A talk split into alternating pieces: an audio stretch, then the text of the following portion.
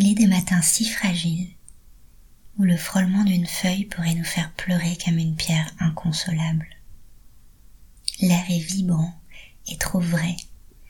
Il est aigu et entaille le corps, les mains qui vacillent et la gorge qui se serre. Le silence est trop intense et chaque murmure retentit trop fort aux oreilles. Le café seul semble doux, il affole déjà le cœur dans ses remous insondables. La lumière est saillante et pourtant trop grise encore. Et pourtant, c'est d'accord. Il faut consentir car c'est le versant nord de l'allégresse. Le contraste éveille et réveille avec saillance et volupté.